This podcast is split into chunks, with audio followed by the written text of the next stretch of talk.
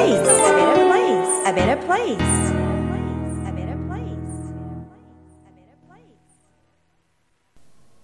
Vision is the art of seeing what is invisible to others by Jonathan Swift アイルランドの作家ジョナサン・スウィフトの言葉ビジョンとは他人に見えないものを見る技術である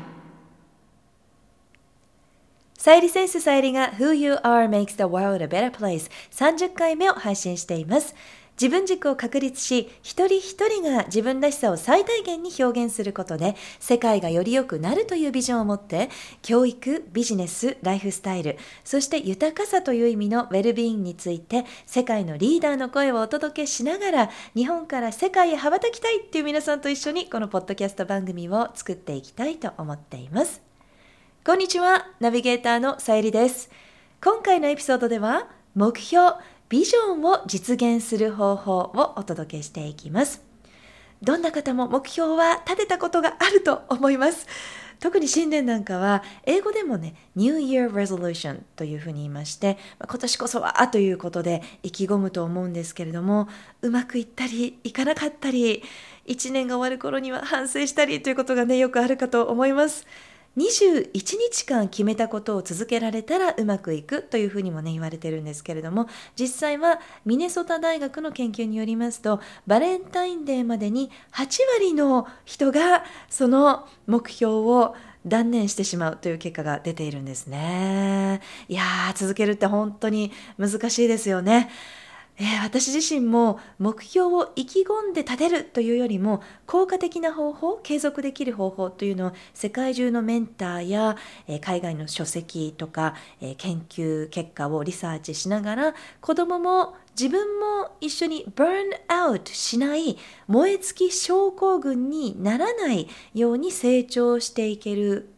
ことを目指して情報を探していたことがありました。やっぱりねこう自分のことはあのいいんですけれども子供のことってやっぱり難しかったりとかするので、うん、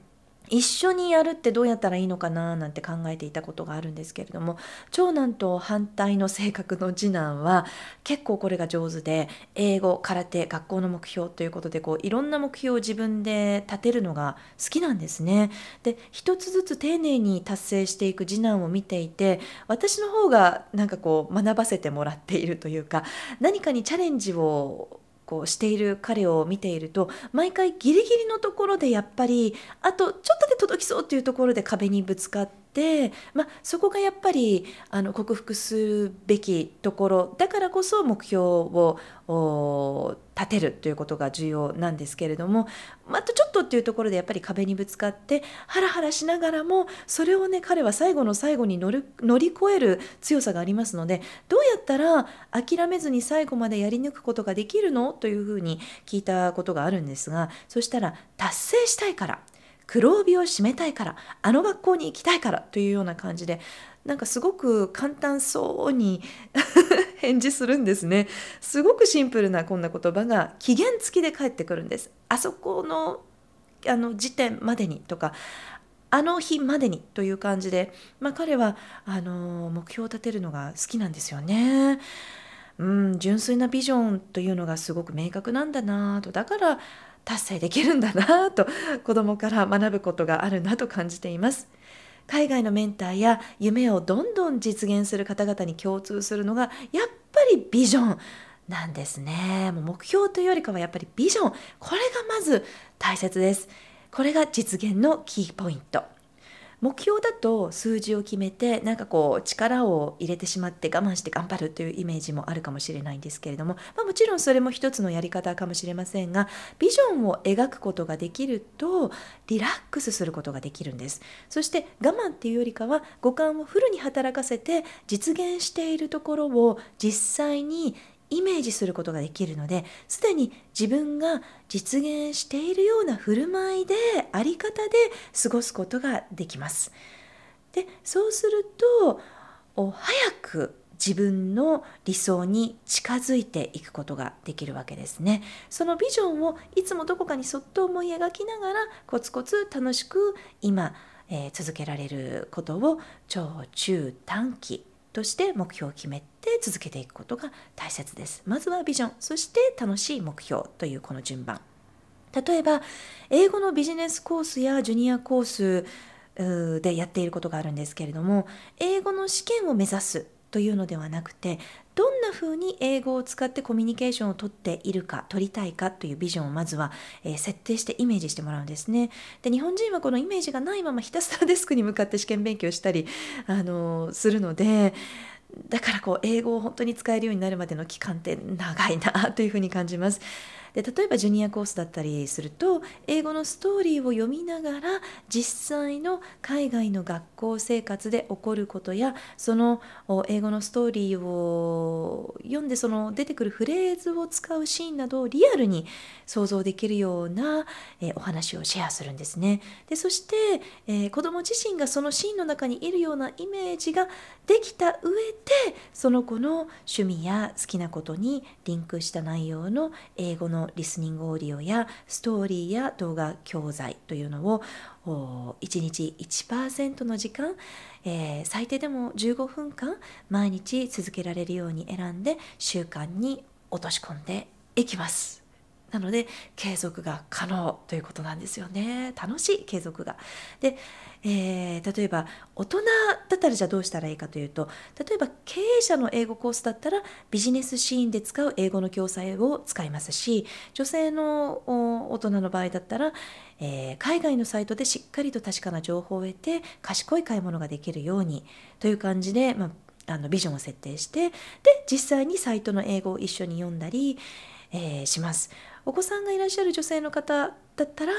え学校とのトラブルや子どもの悩みをどのように学校の先生や校長先生と英語で対話して交渉して状況をより良くしていくかというような実際のあのリアルに使った、え英語のやり取りやフレーズを読んでもらったり聞いてもらったりするんですね。なのですごくこうリアリティが増していきます。このようにビジョンをまずはリアルに描いてそのシーンにリンクさせながら日々の習慣を作っていくわけなんですけれども苦しいというよりかは自分の価値観が満たされるような喜びがあるからこそ長く続けることができてビジョンがどんどん向こうから 近づいてくるような感覚を味わうことができるんですね。ビジョン設定目標設定というような順番です。ただビジョンを描いた後中期え長期中期短期の日々の習慣を正しくセッティングすることが重要です。ビジョンの実現の5つのポイントとしては、えー、No.1 ビジョンと毎日の習慣が1本の線でつながっていること。No.2 リラックスして続けられること。No.3 自分らしいささやかな習慣として生活に落とし込むこと。No.4 快楽ではなく喜びであること。まあ、つまりこう快楽っていうのはこう刺激っていう感じがするんですけれども健全でないレベルの負荷っていうのはちょっとこうあまり長続きしないですね burn out 燃え尽き症候群になりやすいのでこうアップダウンアップダウンっていう感じじゃなくてこう日々こうじんわりとした喜びだったりとかあ嬉しいなっていうなんかそういう joy 英語では joy に匹敵するような感情が、えー、いい目標設定の仕方です。No.5 ブロックを外して受け入れること。こう何か達成したいのにできてないなって感じる時というのは何かこう自分で、えー、抵抗しているブロックがある時なんですね、えー、なのでこれは特に自分はビジョンを実現するに値する人なんだというような気持ちを持つという意味なんですけれどもブロックを外すとっても大事です。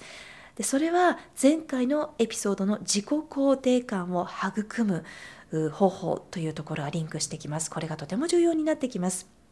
自己肯定感を育むというのはグローバル育児の10の力のうち1番目の自分を信じる力なんですけれどもその力と10番目の力限界を超える力がつながっています自分を信じることができるから限界を超えることができるそしてビジョンを実現することができるんですね全部つながってます。ビジョンや目標を実現する時には自分で今までブロックとなっていたものを何らかの形で克服することができるからこそ次のステージに行くことができるから限界を突破することができる。ということで、えー、その限界を突破する力は世界でもグリッとやり抜く力ということでね、えー、何よりも重要なキャラクターということで教育でもフォーカスされている力です。諦めないっていうことですよね。Never give up ただ限界を超える力というのは荒々しくこう外に求めていくこうよしという感じじゃなくて、えー、先ほどご紹介した5つのポイントを通して柔らかくしなやかにあり方を変えるということなんです。英語では don't be pushy という言葉がありますけれどもそんな表現を使って欲しいものを荒々しくこう外に取りに行くのではなく自分が relax してすでにもう実現してるから焦ることないよという状態でありながらコツコツ続けていくというあり方になれば自然と環境が変わっていく。向こうからビジョンが近づいてくるというような感覚になるんですね。このちょっとした違いが大きな違いなんです。でもっと本質に基づいたこういうリラックスした状態でビジョンを実現する方法というのがスタンダードになっています海外では。で、えー、今までうまくいかなかったなという方は是非この5つのポイントを意識して取り入れてみてほしいんですけれどもそうすると頑張るというよりかは自然体でいられるようになるという感覚が、えー、分かってきます。自己肯定感を育むことが同時にねあのやっぱり必要なので一番効果的なのが毎日のルーティンに落とし込んでいくこと少なくとも15分間は必ず継続するという感じでリラックスしながら無理なく続けていくことが一番効果的です。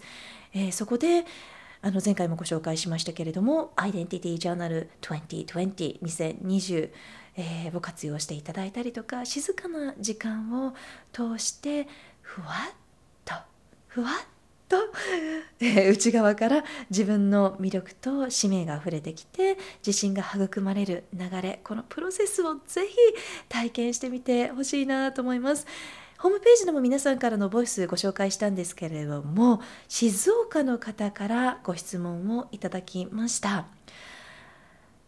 今回こちらの2020アイデンティティジャーナルのノートが目に留まり数字の区切りがいいし私のタイミング的にもやりたいと思い購入しました。ありがとうございます